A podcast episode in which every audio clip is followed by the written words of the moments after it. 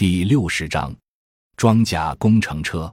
轻型装甲工程车情况不一，有的采用轻型坦克底盘，有的采用轮式或履带式装甲车底盘，有的采用专门设计的底盘。如法国的 VCG 装甲工程车利用 AMX 十三轻型坦克改装而成，日本的七十五式快速履带推土车。美国的 M 九装甲战斗推土车和英国的 FV 幺八零装甲工程车都采用专用底盘。德国科迪亚克装甲工程车基于豹二主战坦克底盘进行了改进，他们的装甲防护能力和机动性大体与步兵战车和装甲人员输送车相当。非装甲工程车是履带式或轮式推土车，有多从民用履带式推土机或轮式车辆发展而成。有的有装甲驾驶舱，如中国八十二式履带式军用推土机，前联邦德国的 ZD 三千轮式推土车等。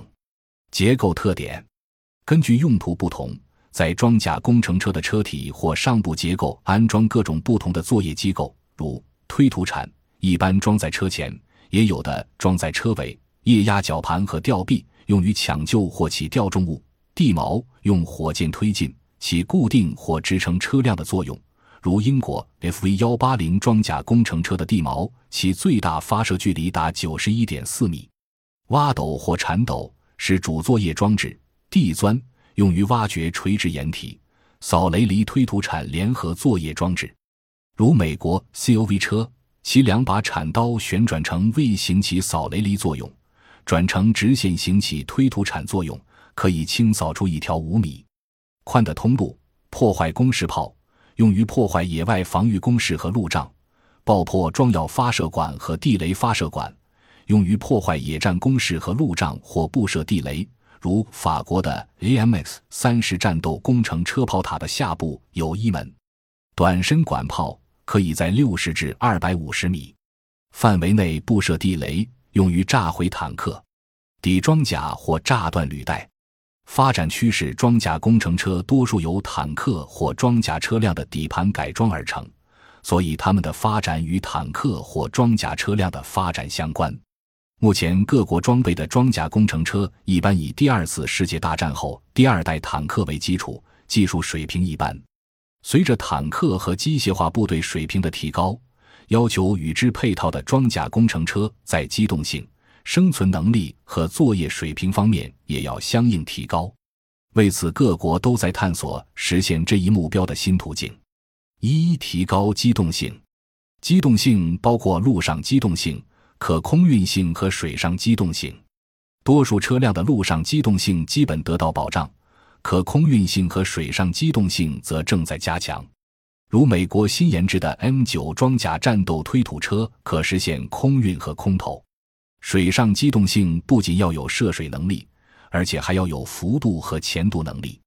如 M 九装甲战斗推土车借助履带在水上幅度推进，航速达四点八千米每小时；FV 幺八零工程车借助喷水推进器推进，航速达九千米每小时。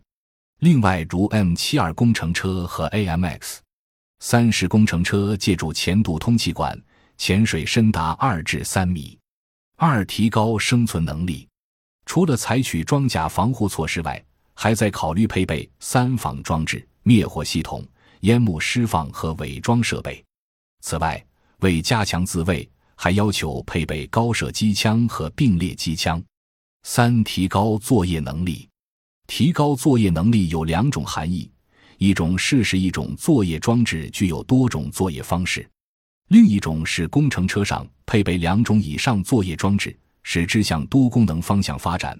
如美国的 M 九装甲战斗推土车既可推土又可装卸货物；COV 清除障碍车上的扫雷犁推土铲既可推土又可扫雷；环式工程车的挖斗用于挖土，斗臂用于起吊。